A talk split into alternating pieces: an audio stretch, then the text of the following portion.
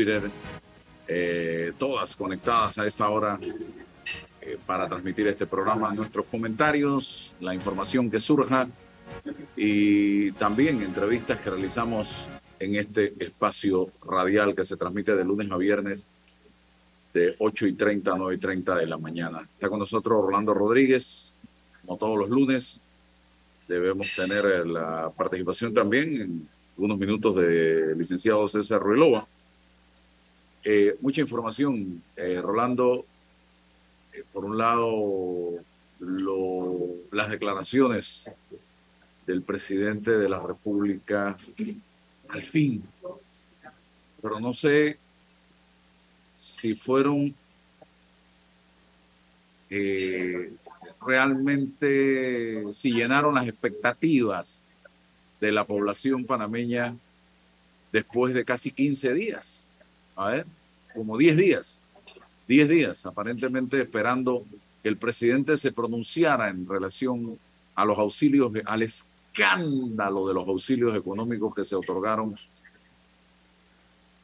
a los allegados al gobierno nacional, a los allegados al partido gobernante, a los allegados al presidente de la República y a la Asamblea Nacional por miles y miles y miles de dólares y que pudimos conocer algunos, algunos, que yo diría la punta del iceberg, porque evidentemente yo sé de muchos otros nombres que no sé qué pasó en el camino, que le pegaron un frenazo y no siguió saliendo la información. Pero yo creo que esto, esto tenía que seguir saliendo, además tiene que ser público y que el presidente responda escuetamente ante preguntas que tampoco llenaron mis expectativas, porque yo tengo que ser claro. Yo creo que eh, yo fui periodista de calle, yo hice calle por muchos años, yo me inicié en la calle, en la cobertura periodística, y yo siento que, oye, al presidente había que cuestionarle sobre este tema. Al presidente había que hablarle de este tema con eh, dureza, la dureza que el tema amerita. Es más, yo hice algunas preguntas que subí a mis redes sociales el fin de semana después de esta entrevista y eh, voy a tratar de buscarlas aquí para compartírselas a los amigos que me sintonizan porque yo, repito, sentí una ausencia de preguntas importantes que había que hacer, como por ejemplo, usted le pidió la lista de los beneficiarios de los auxilios al director del IFARU, porque él dice que no la tiene la lista, pero usted se la pidió, señor presidente. Si, si te dice que no, entonces ¿por qué no, presidente? ¿Está usted de acuerdo que se otorguen estos beneficios allegados del gobierno y del PRD? Yo quiero saberlo, presidente. ¿Cree que deben darse estos auxilios a gente de, de recursos económicos? ¿Sí o no, presidente?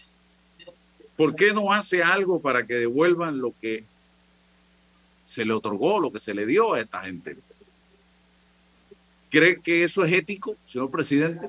¿Usted cree que usted dice que es el primer obrero de la nación, el del taurete? Si esto es ético, ¿Va a hacer usted una investigación? ¿Exigirá una investigación? ¿Exigirá una auditoría? ¿Pedirá la renuncia del director del IFARU?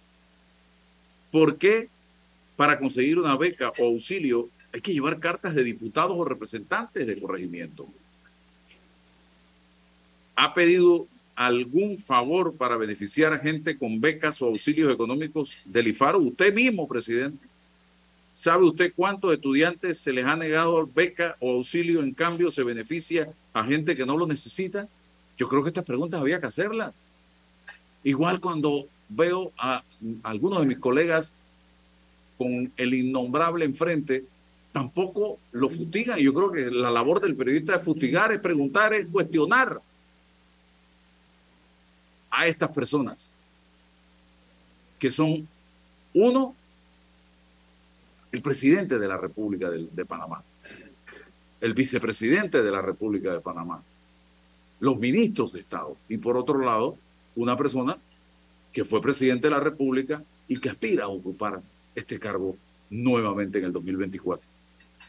Entonces, yo los invito a los colegas a que ejerzan su rol periodístico sin temor, porque no hay que tenerle miedo. El presidente es un empleado de los panameños, de los que pagamos impuestos, de todos los panameños. Entonces, no hay que temer, hay que hacer el trabajo de preguntar, de cuestionar, de investigar. Esa es la misión, a mi juicio. Puedo estar equivocado. Don Rolando, bienvenido. Buenos días, Álvaro. Eh, buenos días, queridos radio, ¿escuchas? Eh, mira, esto de... Yo, yo coincido contigo en que yo creo que esto es la punta del iceberg. No creo que eso sean todos los beneficiados ni que conozcamos todos los nombres.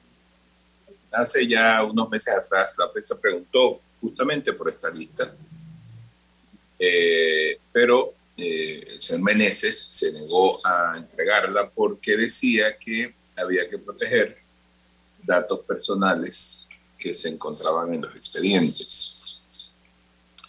En realidad, cuando tú recibes dinero del Estado, tú quedas expuesto a un escrutinio público. Es, estás recibiendo dinero de parte de instituciones que a su vez reciben dinero de, nosotros los contribuyentes.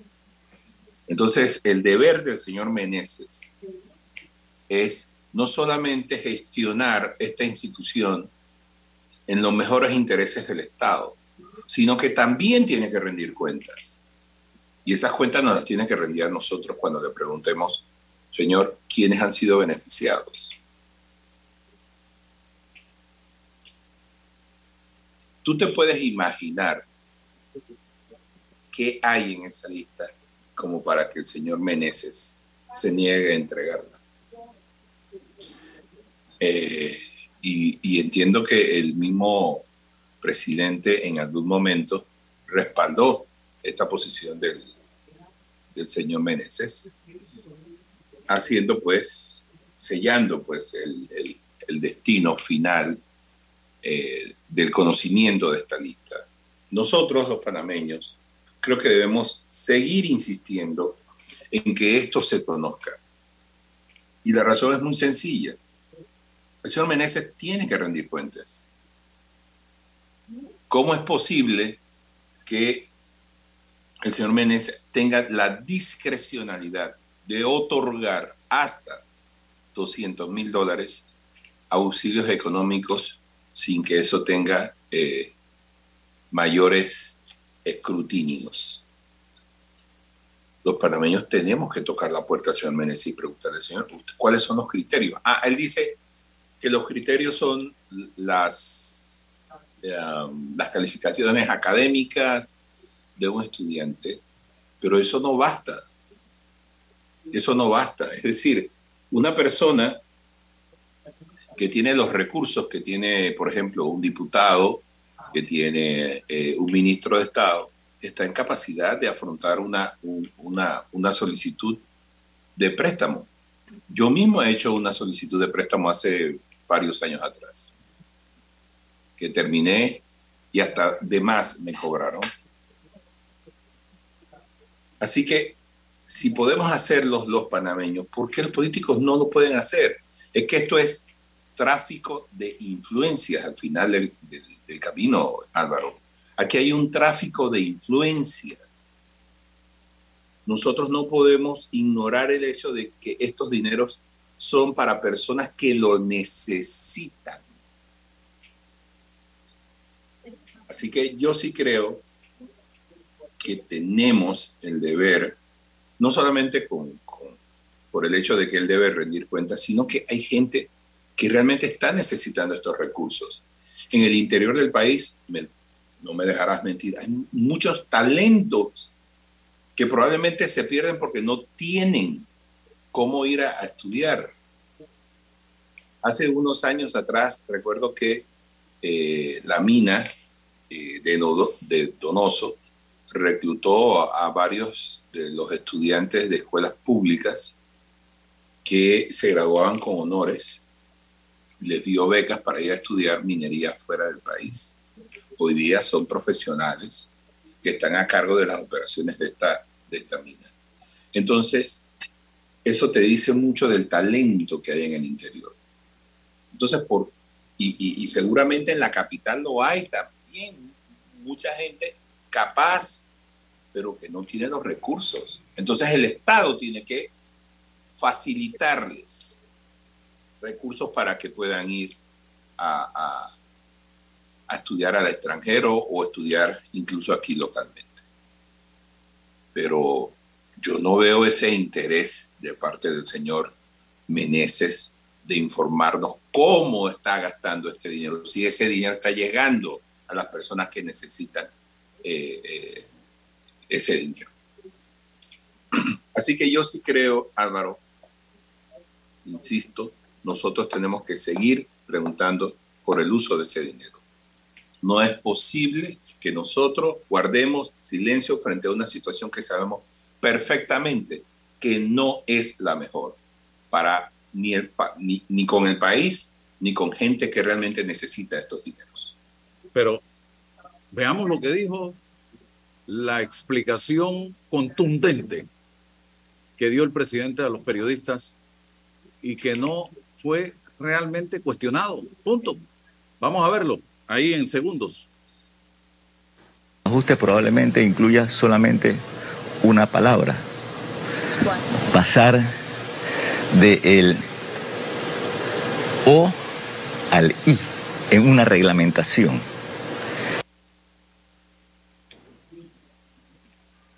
No, señor presidente. Esto no es un tema de pasar de la O al I en una reglamentación. Yo creo que ustedes desde San Felipe y desde las 5 de mayo siguen viéndonos o pensando que todos somos una partida de tontos, de ignorantes, de imbéciles que no entendemos y que no eh, conocemos lo que está pasando. Esto no es un tema de una vocal y una consonante. No lo reduzca a algo tan insignificante como una vocal y una consonante. Aquí se han otorgado miles y cuidado que millones de dólares, Rolando. Millones. Ese reloj también está con nosotros ya. Lo que pasa es que ha salido muy poco de lo que, de lo que realmente hay allá adentro, de esa caja de Pandora. Y nosotros lo que queremos aquí es una verdadera rendición de cuentas. Aquí está la lista de todos los que se les otorgó correctamente y lo que se les otorgó a través del tráfico de influencia. El país debe saberlo porque es recurso del Estado. No me digan eh, sino, dónde vive ni el número de cédula, deben el nombre de la persona. Y punto. Eso es lo que queremos saber. ¿Y cuánto se le otorgó a esa persona? ¿Dónde está? ¿A qué universidad? Para saber realmente. Y si esa persona concluyó los estudios, porque ese es otro problema que tenemos, de gente que se les da el auxilio económico, dice que se va a realizar estudios y no termina ningún estudio. Y parte de ese dinero se lo dan cash y se perdió el dinero. Entonces aquí tiene que haber un compromiso. Y, los panameños queremos saber, señor presidente, no la reglamentación entre la I y la O. No me venga con esos cuentos, señor presidente.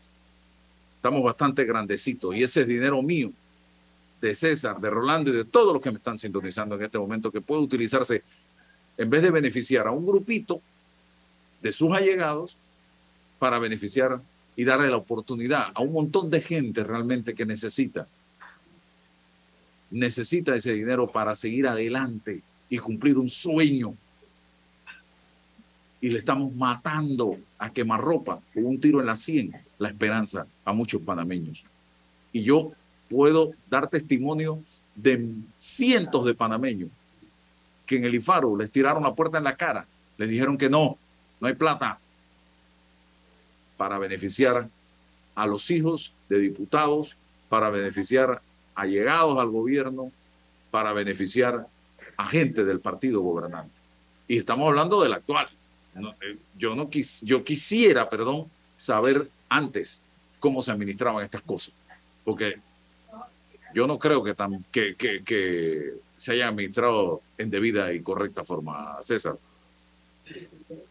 Eh, Álvaro, buenos días, buenos días, Rolando, buenos días a todos los que hoy, eh, lunes 7 de noviembre, mes de la patria, nos, nos escuchan y nos ven por, la, por las redes sociales. El, asunto de los, de los auxilios económicos del IFARU tiene muchas aristas. Eh, todavía la historia no, no, no culmina, no está escrita. Hay diferentes ámbitos de análisis sobre el fenómeno de eh, los llamados, o el escándalo de los llamados auxilios económicos del IFAR. Yo, tengo algunas conclusiones preliminares que pasan por lo siguiente.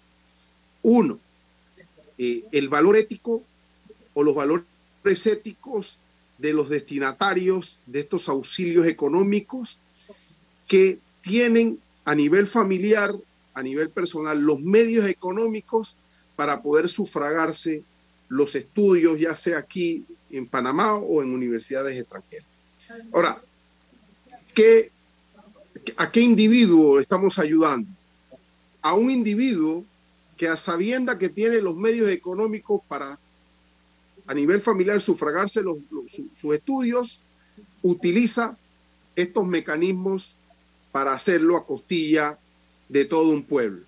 Entonces, ¿qué producto estamos nosotros graduando?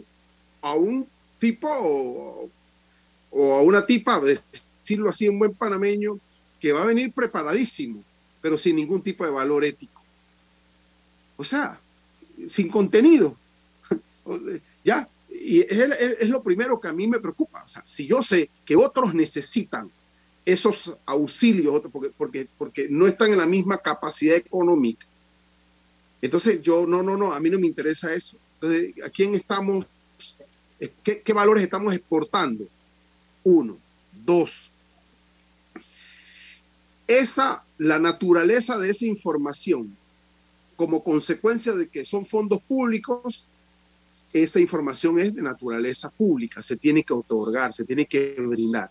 La lista entera de, lo, de los rubros de los llamados de los auxilios económicos si se solicita. Eso no ha ocurrido. Ahora, hay un, unos medios, entiendo yo, digitales que tuvieron acceso a esa lista. La pregunta es, ¿por qué no la publica? ¿Qué ha ocurrido con el, con el diario Foco o digital que no termina de publicarla? ¿Por qué se ha callado? ¿Por qué guarda silencio? ¿Por qué los medios de comunicación guardan silencio? ¿Por qué se publicaron ciertos nombres y otros no? ¿Qué ha ocurrido allí? También es un ámbito de análisis y de reflexión. ¿Acaso esto es un asunto eminentemente político que tiene que ver con algunas figuras?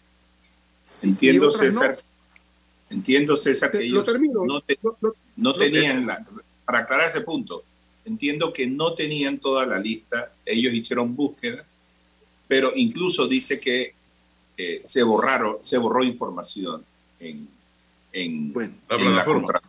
Uh -huh. Uh -huh. Ya, pero, pero bueno, eh, eh, es muy extraño que yo nada más tenga cuatro o cinco nombres y se acabó el, el tema. O sea, esto requiere una investigación. La, la, la, los medios de comunicación tienen que generar una, un espacio de investigación sobre ese, ese, ese, ese ámbito, que a mí me preocupa sobremanera. Me preocupa sobremanera que solo salieron los nombres de unas personas y otros no. Lo otro es la respuesta de la administración pública, la respuesta del director del IFARU, el señor Menezes, esto es un ataque político y hasta ahí es. Y lo otro es la respuesta del presidente de la República, que dice desconocer la lista. Imagínense qué grave eso, que un presidente acepte que él desconoce, que da una da una, una conferencia o, o, responde una pregunta y él dice a, a, la faz del país que un asunto tan delicado y tan grave como este, que él desconoce la lista. Y que la respuesta y la visión es desde el aspecto reglamentario, del aspecto jurídico. Pero por, por favor, por favor, o sea, es un insulto a la inteligencia de los panameños. Pero eso lo que dicta es que no les interesa dar una respuesta categórica, no les interesa generar una crítica, no, su talante no es aceptar que fallaron, no les interesa esto porque están pensando, insisto, en el 2024. Así que todo falló, concluyo. Falló desde la ética del destinatario que a sabiendas que tiene los recursos económicos familiares para abordar eso, utiliza el trasfondo de, de los vínculos y el tráfico de influencia. Dos, los medios de comunicación no han hondado y se han conformado con una lista corta de cuatro o cinco personas a sabiendas de que saben que aquí hay mucho más nombre. Tres, el director de esa institución ha minimizado y, acotado las consecuencias de su acción, diciendo que esto es un eh, ataque político. Y cuarto, el alto jerarca de la República, el presidente, nos ha dicho que esto es un asunto tan sencillo de una reglamentación para cambiar una I por O o una O por I. Entonces, todo falla, todo está ahí y estamos a la espera, por lo menos, de una luz en este túnel tan oscuro. Don Álvaro y Rolando. Mira, eh, yo te voy a decir una cosa. Una uno de, los, de las primeras cosas que yo analicé sobre este asunto fue justamente el primer punto que tocaste. ¿Qué valores se le están transmitiendo a estas personas que van a venir, sí, preparadas, pero saben cómo obtuvieron estas ayudas económicas? Es así como se produce la transferencia de poder casi heredada de los jerarcas actuales a los futuros eh, eh, gobernantes del país. Le están transmitiendo el conocimiento, el know-how de cómo hacer las cosas. No te tienes que preocupar por estudiar y en el futuro, seguramente los que van a venir con los títulos de universidades muy prestigiosas en Estados Unidos, le van a transmitir el mismo conocimiento a sus, a, sus hijos. Y no, y no me refiero al, al conocimiento académico, sino cómo hacer la trampa. Entonces, tenemos en este momento que preguntarnos qué es lo que están pretendiendo hacer nuestros políticos con decirle a los hijos, mira, yo te voy a conseguir una beca y te vas a ir a estudiar a, no sé, a Colombia, y cuando regreses allá te metes al partido, y después que te metes al partido, entonces vamos a, hacer plata de verdad. Eso es lo que están diciendo a, estos muchachos. Porque es una vergüenza también aceptar. Eh, vamos a ver, la otra vez estaba escuchando yo a alguien que decía que estos muchachos tienen mayoría de edad, pues le tocan la puerta al IFARU y en el IFARU nadie se preocupa por preguntarle quiénes son los padres. Ajá. Yo me voy a comer ese Dígalo, Rolando, dígalo. Ese fue el ministro Paredes. Yo debatí con el ministro Paredes y salió con esa explicación. Ahí está. Exacto. O sea, eso no tiene ningún, ningún sentido. No es así. Para empezar, todos los que no son hijos de políticos tienen que llegar con, con, la cartita del diputado a preguntar, oiga, ¿cree que usted pueda darme una bequita, aunque sea de 100 dólares al mes? Que aquí, aquí está la carta del diputado diciendo que lo haga. O sea, ¿qué, qué, qué? Esos, son, esos son los reglamentos a, los que se refiere el presidente. Y esto no es nuevo. Esas cartas de recomendación también se las mandan al Seguro Social. Y le dicen al, jefe de, de recursos humanos, usted tiene que nombrarme a esta personal porque esta es mi cuota y por eso una institución como la Caja de Seguro Social está llena de eh, empleados, pero no hay ninguna mejora porque no son profesionales, porque no reúnen los requisitos. Y esto es así en todas las instituciones. Tienen cuotas de poder que se reparten. Ahí está el Molirena. El Molirena tiene eh, la Lotería Nacional de Beneficencia Rolando, pero la pregunta es, nada más tienen acceso a cuatro o cinco nombres. ¿Por qué nada más publicaron cuatro o cinco nombres? ¿Qué ha pasado allí? Yo no entiendo bien qué ha pasado. Lo que yo, sí pregunté y me dijeron, esos datos los buscaron en la Contraloría. No es que ellos tengan una lista, sino que empezaron a buscar en la Contraloría porque la Contraloría debe refrendar estos, estos auxilios económicos. Pero, y empezaron a buscar, me imagino que les dieron algunos otros nombres y empezaron a darse cuenta de que ya no aparecían en, eh, eh, en los datos públicos de la Contraloría. Entonces, En, la, en, la, en, la, en, el, en el video que grabó el señor Valenzuela, y creo que en la entrevista que nos dio nosotros dijo que él ya había bajado toda la información. Así que no Así tenía es. ningún Bueno, sentido si la que lo mejor. Y ojalá la publique. Si la- Sí, es la pregunta del millón. ¿Qué, ¿Qué pasó que el mismo foco en el camino pone el freno de mano y no sigue publicando información de todo lo que tenía que publicar? Porque es- tiene que publicarlo. en la primera, la- en la primera publicó con claramente y después los siguientes nombres los publicó con oscuramente. Entonces yo pl- Es que necesito oscuramente es conocer porque qué no es de ellos. Oscuramente no es de ellos. Es una, ¿cómo le llaman a eso? Oscura, eh, cuando hace, Es antiperiodismo. No, como para una, una parodia. una parodia, algo así, para burlarte de, de claramente. No, eso no, es- no tiene nada que ver con ellos. Pero y hay, una, hay unos nombres oscuramente. Entonces eso es- no, no tiene ninguna credibilidad. Bueno, eso es para contrarrestar, ¿no? Exacto. ya. Eso es para contrarrestar los efectos del, del, del golpe. Pero sí, y tiene la información, otra cosa que también puede también atrasar, digo, yo estoy especulando, y es que tú obtienes los nombres, pero luego tienes que, que ver qué relación guarda con qué persona dentro del gobierno. Eso a veces no es, no es muy fácil. Sí, correcto. Pero, Rolando, ¿pero tú crees que nada más son cuatro personas que recibieron el auxilio conectados al gobierno? Sí, digo, Obviamente no. Y- y- y, es que es la Y más mayoría. más temprano estaba diciéndole a, a- a- a Álvaro que la prensa hace unos meses solicitó al Infaru la lista de beneficiados de auxilios económicos no reembolsables por encima de 50 mil dólares. O sea, imagínate, ya estábamos yéndonos a una suma que ya es respetable, porque si a ti te dan 30 mil, también es una suma respetable, si te dan 20 mil es una suma respetable. Pero bueno, estábamos viendo de 50 mil. Y el señor Menezes dijo que no, que ahí había información que no se podía divulgar. Y lo único que estábamos viendo era el nombre y los montos. Como si Nombre estuviéramos monto. hablando del Consejo de Seguridad o del Ministerio de Seguridad. Por Dios, hombre. Es que esa ley, esa, esa, esa ley de la protección de datos ha matado la ley de, de transparencia. Totalmente la tiene muerta. Total. Eh, eh, Mira. con, con volu- con- con voluntad se aplica la ley, se genera la información.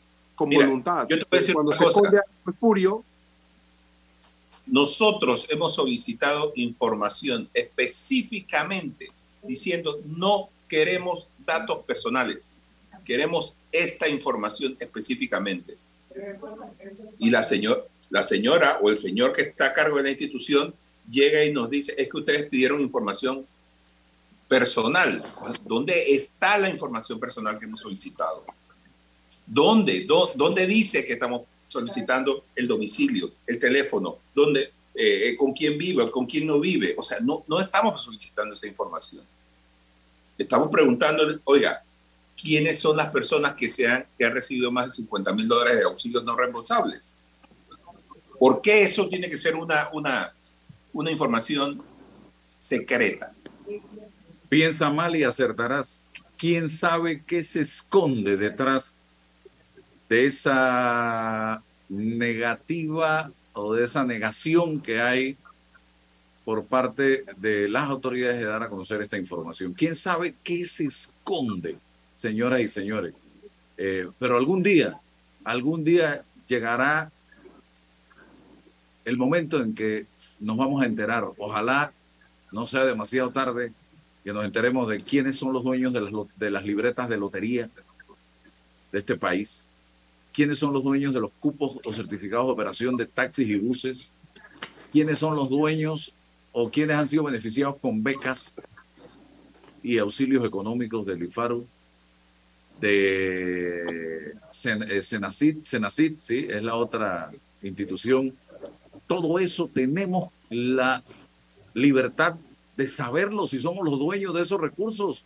Y yo quería decirle al señor Cortizo, yo esperaba mucho más de usted, mire, yo no sé, en, eh, en algún momento dado, cuando tuve la oportunidad de conocer su caminar como diputado en aquella época del escándalo del CEMIS, cuando usted fue presidente de la Asamblea, cuando usted caminó el país vendiendo una esperanza a este pueblo, yo quizás pude haber pensado que, oye, quizás este caballero que viene, olvidándome del partido al que pertenece, es que ese es el problema, que una vez se, se olvida de eso, puede que le ponga un poquito de orden a este país. Y qué estrellada más grande nos dimos lo que pensamos que el señor Cortizo, no el PRD, podía hacer algo por este país. Y fue peor, porque el señor Cortizo ha quedado contagiado de todos los males de este grupo que lidera el Partido Revolucionario Democrático. Yo no me refiero a toda la gente, ¿ah? porque la gente en el PRD hay mucha gente buena, 700 mil personas. No puede ser que todos sean malos, no. Pero sí hay una garulilla que parece que ha agarrado al presidente, lo metió al trapiche y lo tiene allá dentro del trapiche, eh, caminando y bailando al ritmo de ellos. Sí, hay gente decente dentro del PRD y se está saliendo justamente cuando ve estas cosas. sí, pero lo que uno critica es el proyecto político. Lo, lo, que uno critica desde lo político, no desde lo personal, es el proyecto político. Si el presidente de la República como proyecto político señaló, la base fundamental de este proyecto político es el vencimiento de la sexta frontera. ¿Y qué significa eso? Vencimiento de la pobreza, de la extrema pobreza y la desigualdad. Entonces, ¿cómo usted le explica al país que hay una institución llamada IFARU que utiliza los vínculos políticos de la élite económica y, política del país para, que, para favorecer a un grupo sobre otro. ¿Usted cómo como proyecto político justifica ese, ese andar? Y le dice al país que esto es un problema semántico de reglamentación de una I por una O. Cuando, cuando eso genera más desigualdad, cuando eso genera que se, que se vayan consolidando las élites, como tú dices, Rolando, los descendientes de estas personas van a pensar que ahora, como se hacía hace 300 años, la monarquía por la sangre, ahora por los vínculos políticos, usted tiene derecho a educarse a costilla del resto y de ocupar los puestos políticos de jerarquía. Entonces, la pregunta del señor presidente de la República es cómo esa lógica vence la sexta frontera. Eso es una traición al proyecto político de su organización. Eh, explíquenos cómo eso logra vencer la sexta frontera. Eh, ¿Cómo cierra brechas eso? Usted hizo un programa, un proyecto para cerrar brechas. Si esta las abre más. Al proyecto político. O sea, yo hoy la prensa, Hoy la prensa publica en su portada 16 mil y tantos nuevos puestos de trabajo en la planilla durante tres años. Imagínese usted. ¿Eso es cerrar brechas? Así es que vamos a cerrar la brecha de la pobreza en este país. Vamos a quedar nombrando a los 700 mil miembros del PRD de aquí al 5 de mayo del 2024 en la planilla del Estado. Entonces, no, señor Cortizo, usted ha desilusionado, ha decepcionado a muchísima gente. Y cuando se usted sube, cuando uno sube a las redes sociales sus discursos sus planteamientos, sus respuestas, como la que dio sobre el tema del IFARU, lo que vemos es una burla constante. Esto me recuerda el gobierno del señor Endara, que en paz descanse, cómo la gente se burlaba del señor Endara. ¿Ustedes se acuerdan? No habían redes sociales. Hoy la gente le ha perdido el respeto al presidente de la República. Y usted mismo, señor presidente, ya no se da a respetar. Usted no se da a respetar porque usted no toma decisiones. Y ayer sale el vicepresidente en Penonomé, que ahora parece que es músico y no vicepresidente. Tenemos un músico en el, de vicepresidente de la República. En vez de dejarle el trabajo de músico a los músicos y ustedes dedíquense a gobernar, porque ahora estamos viendo un gabinete de músicos eh, diciendo que el presidente había explicado muy bien el tema del IFARU que estaba bajo investigación. Yo no sé, yo desde que el presidente habló sobre el tema del IFARU estoy tratando con todo tipo de especialistas de entender qué quiso decir el presidente con eso de la I y la O en la reglamentación. No, señor presidente, no se burlen de nosotros, no se burlen del pueblo, no sigan burlándose de la gente. Y aquí queremos gobernantes, no músicos, tocando tambores. Aquí queremos gente que tome decisiones, que en el momento en que lo del IFARU salió, inmediatamente surgiera una decisión de parte del Ejecutivo y de Contraloría, que fue patrocinadora de esto. Y no se ha hecho nada, absolutamente, en relación con este tema. Y vamos a otro, porque ayer vimos cómo la violencia se está apoderando de este país, cuando en horas de la noche, en una actividad realizada cerca de los Andes número 2, en un bar, discoteca, no sé cómo se llama, Extreme Plaza, hubo cuatro heridos de bala en medio de una balacera que se registró a las 7 y 5 de la noche después de un culeco o en medio de un culeco. Yo no sé qué tiene que ver el culeco con fiesta patria. Y que fue autorizado Eh, por las autoridades. En de eso ha este degenerado, Álvaro. En eso ha degenerado. O sea, las fiestas, los desfiles patrios ahora son una especie de, de, de- de carnaval. Ajá. O sea, yo, yo de verdad que yo veía por televisión la transmisión y a- así como había eh, colegios muy, muy apegados a las marchas patrióticas, asimismo salían estos muchachos, sobre todo las bandas independientes, que yo, yo digo, yo aplaudo esas iniciativas, pero eso yo también empiezo a, pe- a pensar que necesita una reglamentación, al menos como para que estas cosas se lleven en el mayor orden posible. Porque No, la tiene, Rolando, la tiene, la tiene. La tienen, ellos la tienen. Pero el problema es que la- una cosa es, es eso que está pasando ahí, otra cosa es eso aspari allá en otro lugar. Eso son dos temas. No, espérate un momento. eh, es que no sé si viste un video donde en una banda independiente agar- se agarraron a puñetes. Sí. Un Sí, sí, señor- lo vi. uno de los miembros de la banda le agarró el bombo y se lo estrelló a otro y se Sí, lo vi. Claro que lo vi. alguien tiene que asumir la responsabilidad. Yo a esa banda independiente no le doy más permiso y lo sanciono a esa específicamente. Claro que lo vi. Es claro, pero ¿cuántas bandas independientes hay? ¿Cuántos miles de personas hay? O sea, si, si tú uno dice, bueno, todo el mundo, bueno, uno tiene que entender que es una manifestación cultural que se ha generado. O sea, hay que mejorar las cosas, por supuesto, pero yo entiendo que es una manifestación de, de- de mirar un, un aspecto de, de- estas bandas que son históricas. ¿ah? Eh, Álvaro, de las, las primeras bandas son de, de- de- de 1950 y pico, estas bandas independientes. Hay que ponerle atención a algunos, a algunas personas, pero hay miles de personas involucradas en esto que llevan una organización. Te lo digo por las bandas de Azuero, que yo le doy algún No, yo estoy de acuerdo, César. Lo que estoy planteando, y, y- y- y- y como decía también Rolando, eh, esa hay que castigarla, hay que sancionarla. Ah, pero por supuesto. Ah, pero por supuesto. Mira, que me he dirigido a esa. Estamos de acuerdo. Estamos El incidente, hubo otro incidente, creo que fue en Chilibre, no sé si también en medio de la fiesta patria. Y ahora, eso que pasó anoche, yo anoche recibí, le escribí al diputado Raúl lo voy a decir, eh, porque empezó a rumorarse, por ahí salió el, el exdiputado Luis Parría con una interrogante en sus redes sociales eh, que se pegó a la noticia que yo di. Y él decía, es más, investigue qué diputado de San Miguelito está vinculado a ese local y su relación con el alcalde del Populoso y se sorprenderá aún más. Yo le escribo, ¿Cómo, le pregunto- ¿Cómo entra gente con arma de fuego ahí? Por el amor de Dios. yo le pregunto al diputado Pineda eh, si él tenía algo que ver con eso. Su respuesta, Álvaro, por si las moscas. Con relación a un tuit sobre un evento en San Miguelito, quiero aclararte que no tengo negocio que venda licores, ni discotecas, ni nada que tenga que ver con vida nocturna, ni nada parecido. Puede estar 100% de seguro, de seguro de esto. Lo digo porque la gente es mala y no quiero estar enredado en cosas que no tengo nada que ver. Mis negocios los conoces y son públicos.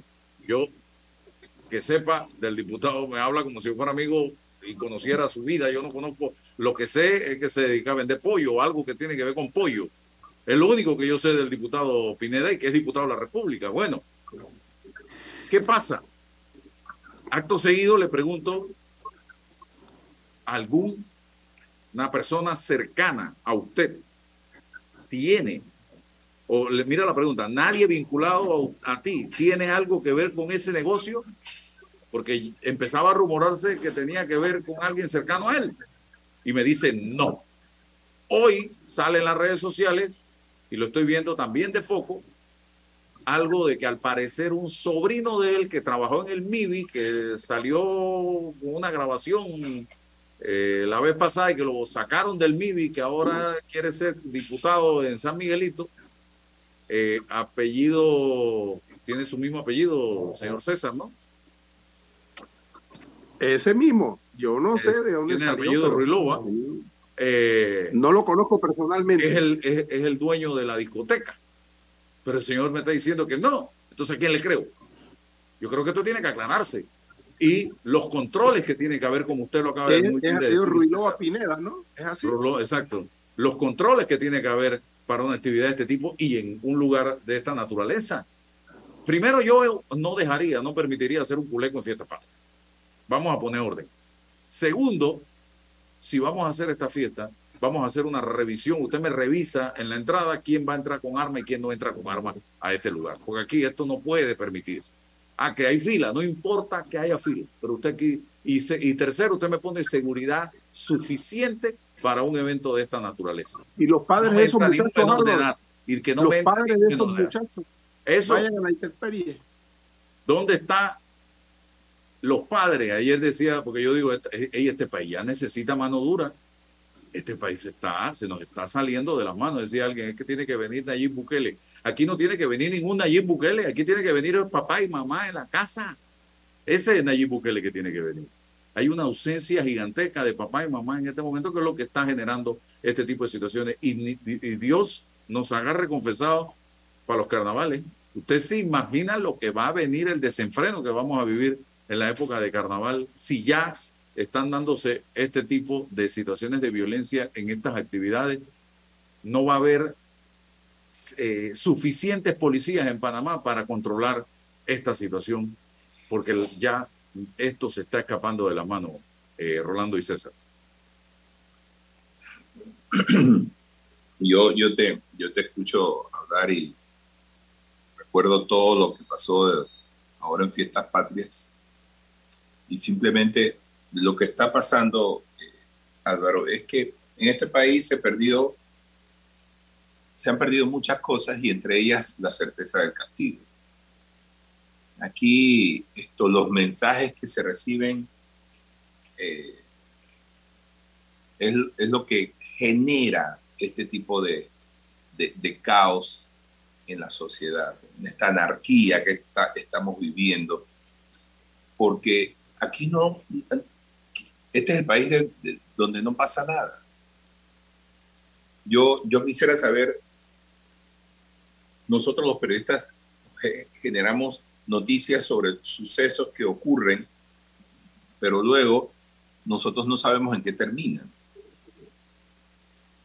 Eh, y, en estos días leía una, una noticia que las cárceles están sobrepobladas que hay en las cárceles alrededor o cerca de 8 mil personas que están esperando juicio. Este es un país muy pequeño para tener semejante cantidad de personas presas. Y esto va a ir en aumento sencillamente porque la gente no tiene respeto, no guarda respeto. Yo vi en los videos la, policía tratando de eh, detener a una persona y esta persona, o sea, le cayeron al, policía. En fin, hay... ¿Dónde está el respeto? Tú te preguntas, ¿los padres dónde están? Pero es que los papás seguramente están en lo mismo.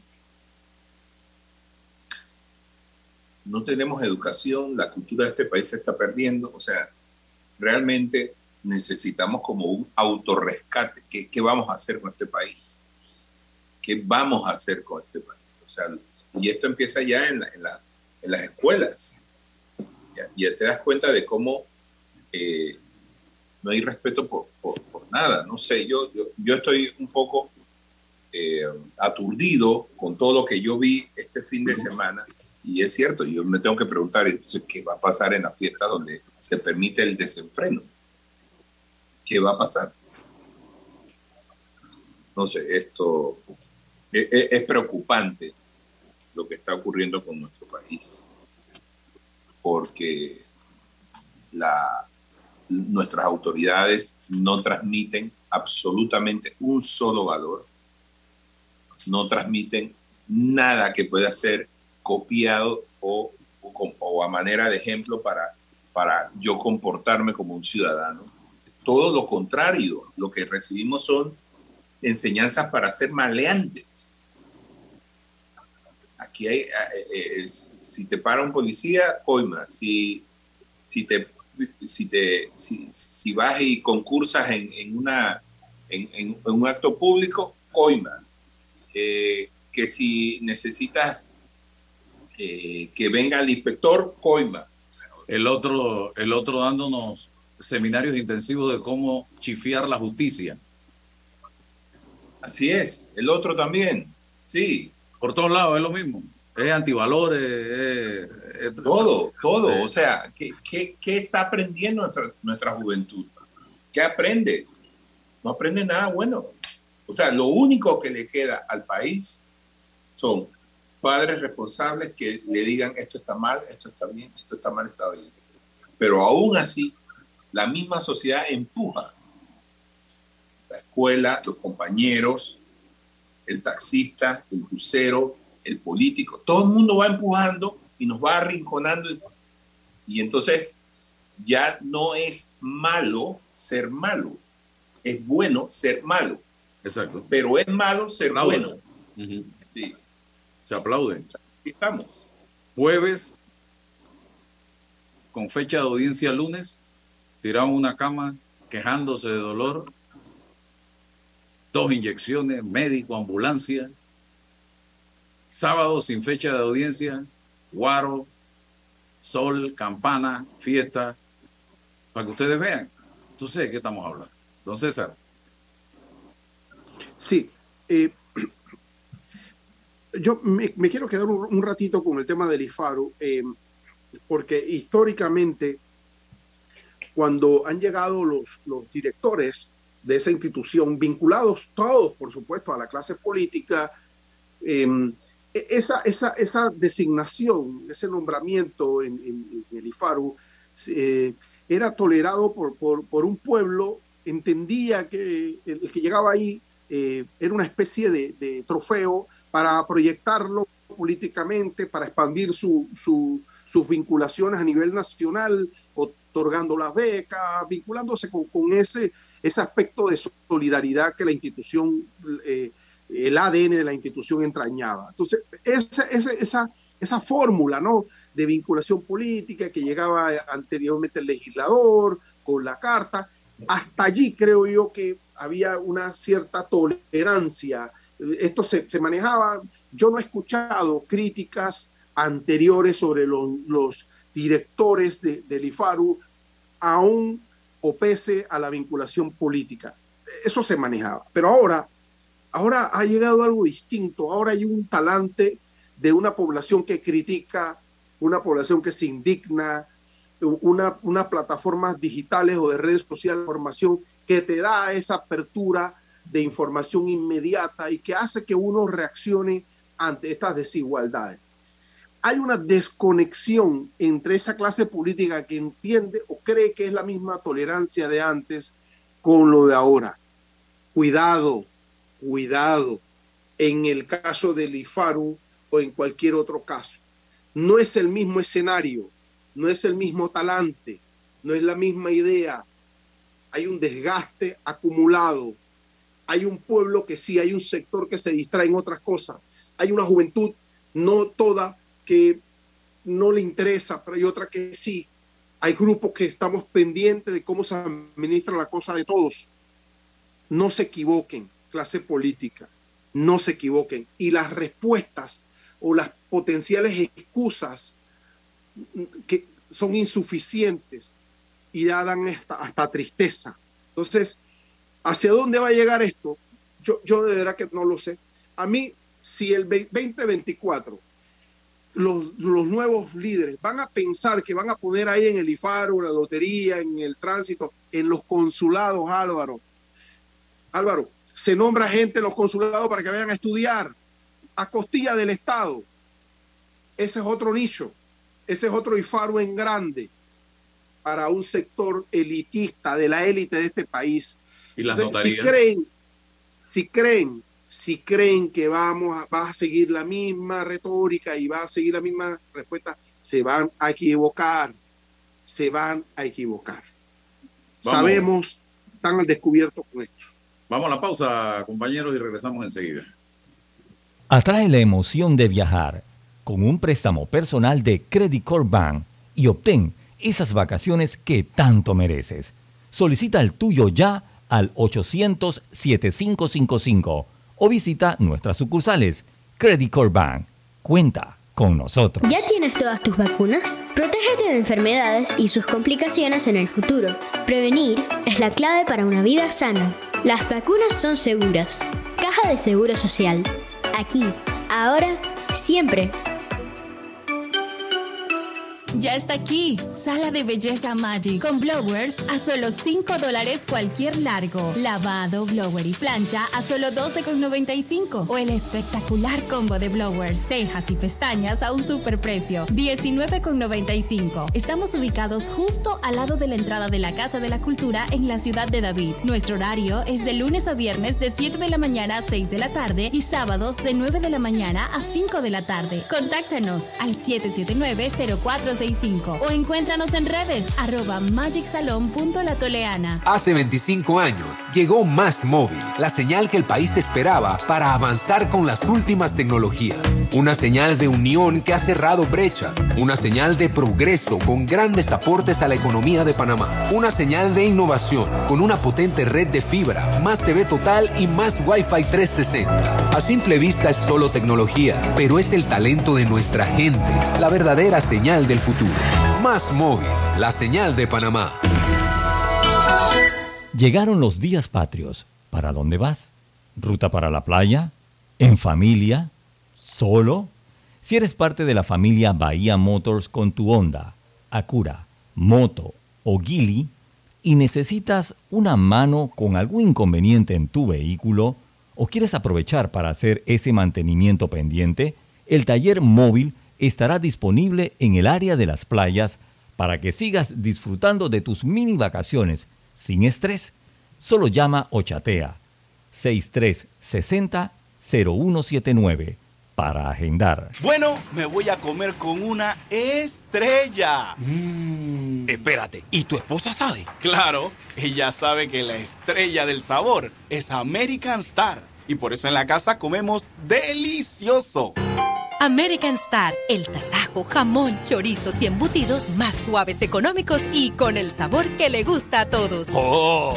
¿Me invitas a conocer esa estrella? Busca la estrella roja y azul American Star, la estrella de tu cocina.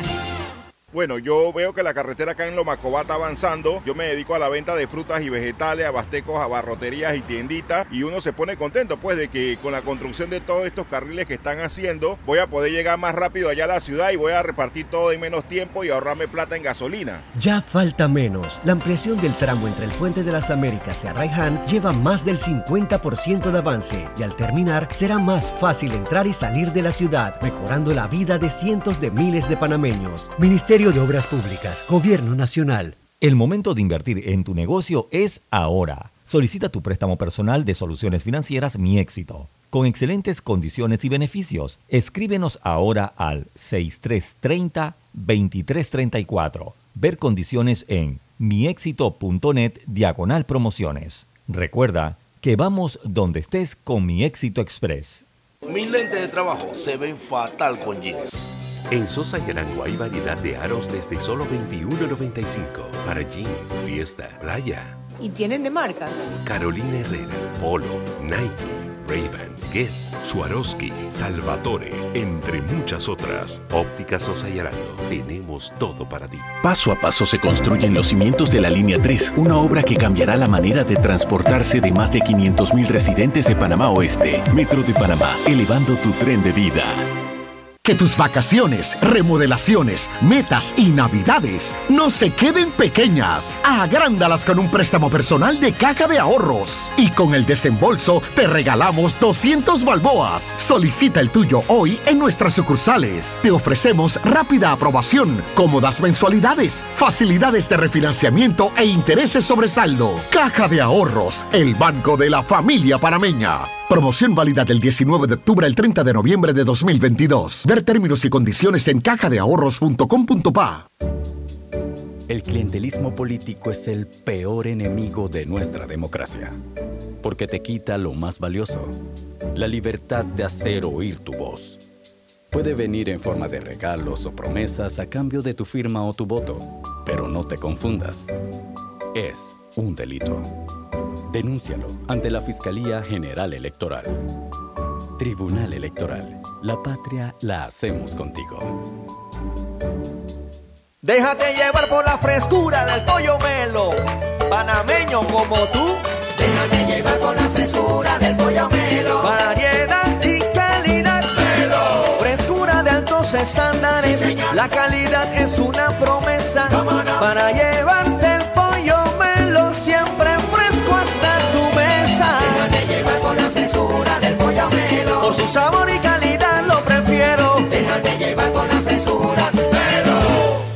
En Panama Ports nos mueve lo que a ti te mueve. En estos 25 años para el puerto y para nuestros colaboradores, cada día representó un nuevo reto. Pero gracias a ese esfuerzo, a esas ganas de crecer y de salir adelante, es lo que nos ha llevado a estar donde nos encontramos hoy. Panama Ports, 25 años unidos a Panamá. Al que madruga, el metro lo ayuda. Ahora de lunes a viernes podrás viajar con nosotros desde las 4 y 30 M hasta las 11 PM. Metro de Panamá, elevando tu tren de vida. Conoce a uno de los mineros profesionales de Cobre Panamá. Mi nombre es Carlos Gómez y dirijo el área de arqueología de Cobre Panamá. Mi trabajo es emocionante porque es investigar el pasado de culturas de hace 2.300 años. Yo exhorto a los jóvenes que estudien arqueología que hace falta y un proyecto longitudinal como este ofrece las oportunidades para insertarse. Sigue la historia de este panameño en nuestras redes sociales arroba Cobre Panamá y descubre por qué Cobre es el futuro. Bambito Agua de Manantial, agua de origen volcánico filtrada naturalmente, envasada en su punto de origen. Para pedidos 206-0019-6942-2262. Bambito Agua de Manantial. La energía que tu hogar necesita con el respaldo de Caja de Ahorros. Innovamos para ti con nuestro nuevo financiamiento para paneles solares residenciales. Disponible a nivel nacional con monto máximo de 20 mil balboas, tasas especiales y plazo de hasta 72 meses. Solicítalo ya y ahorra cuidando el medio ambiente. Caja de Ahorros, el banco de la familia parameña. Ver términos y condiciones en www.cajadeahorros.com.pa. Bueno, yo veo que la carretera acá en Lomacobá está avanzando. Yo me dedico a la venta de frutas y vegetales, abastecos, abarroterías y tienditas. Y uno se pone contento, pues, de que con la construcción de todos estos carriles que están haciendo, voy a poder llegar más rápido allá a la ciudad y voy a repartir todo en menos tiempo y ahorrarme plata en gasolina. Ya falta menos. La ampliación del tramo entre el Puente de las Américas y Arraiján lleva más del 50% de avance y al terminar será más fácil entrar y salir de la ciudad, mejorando la vida de cientos de miles de panameños. Ministerio de Obras Públicas, Gobierno Nacional. ¿Ya tienes todas tus vacunas? Protégete de enfermedades y sus complicaciones en el futuro. Prevenir es la clave para una vida sana. Las vacunas son seguras. Caja de Seguro Social. Aquí, ahora, siempre. ¿Quieres quedar a la altura con tu familia, tus amigos, tu pareja, tu esposo, tus hijos? Prueba 1820, un café 100% de altura.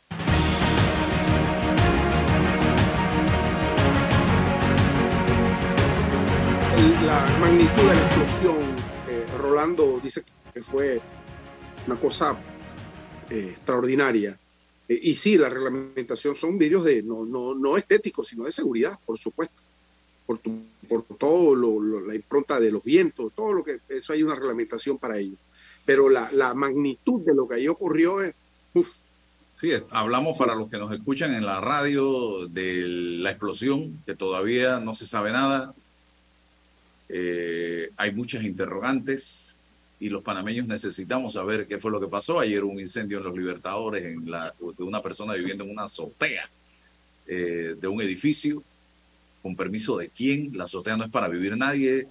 Eh, esto, aquí hay un desorden enorme en este país y no vemos a nadie, absolutamente a nadie interesado en ordenar la vida de los panameños de una vez y por todas, en que este país tenga orden, porque no siento que hay nadie con ese interés o con esa voluntad, y menos ahora que vienen las elecciones, porque el costo político de lo que eso significa, señoras y señores. Bueno, vamos por muy mal camino si seguimos como estamos con todo lo que está pasando. Rolando César, gracias por su compañía y a todos los que nos sintonizaron a través de Omega Estéreo y las redes sociales. Hasta mañana. Saludos. Chao. La información de un hecho se confirma con fuentes confiables y se contrasta con opiniones expertas. Investigar la verdad objetiva de un hecho necesita credibilidad y total libertad. Con entrevistas que impacten, un análisis que profundice y en medio de noticias, rumores y glosas, encontraremos la verdad. Presentamos a una voz contemple y un hombre que habla sin rodeos con Álvaro Alvarado por Omega Estéreo. Gracias por su sintonía. Escucha, tengo una idea de negocio. A ver, cuéntame. Crearemos una app que conecte a productores locales, directo con el consumidor final. ¡Ey, buenísima! Comenzaremos con mi tío, que tiene una finca en Chiriquí que produce aguacates. Me encanta. Tengo el socio perfecto. Un panel compacto para mover el negocio. ¡Vamos! Hoy llegó tu momento de emprender con el nuevo Light Ace, tu socio para avanzar. Visítanos en tu sucursal más cercana, Ricardo Pérez. Que tus vacaciones, remodelaciones, metas y navidades no se queden pequeñas. Agrándalas con un préstamo personal de caja de ahorros. Y con el desembolso te regalamos 200 balboas. Solicita el tuyo hoy en nuestras sucursales. Te ofrecemos rápida aprobación, cómodas mensualidades, facilidades de refinanciamiento e intereses sobre saldo. Caja de ahorros, el banco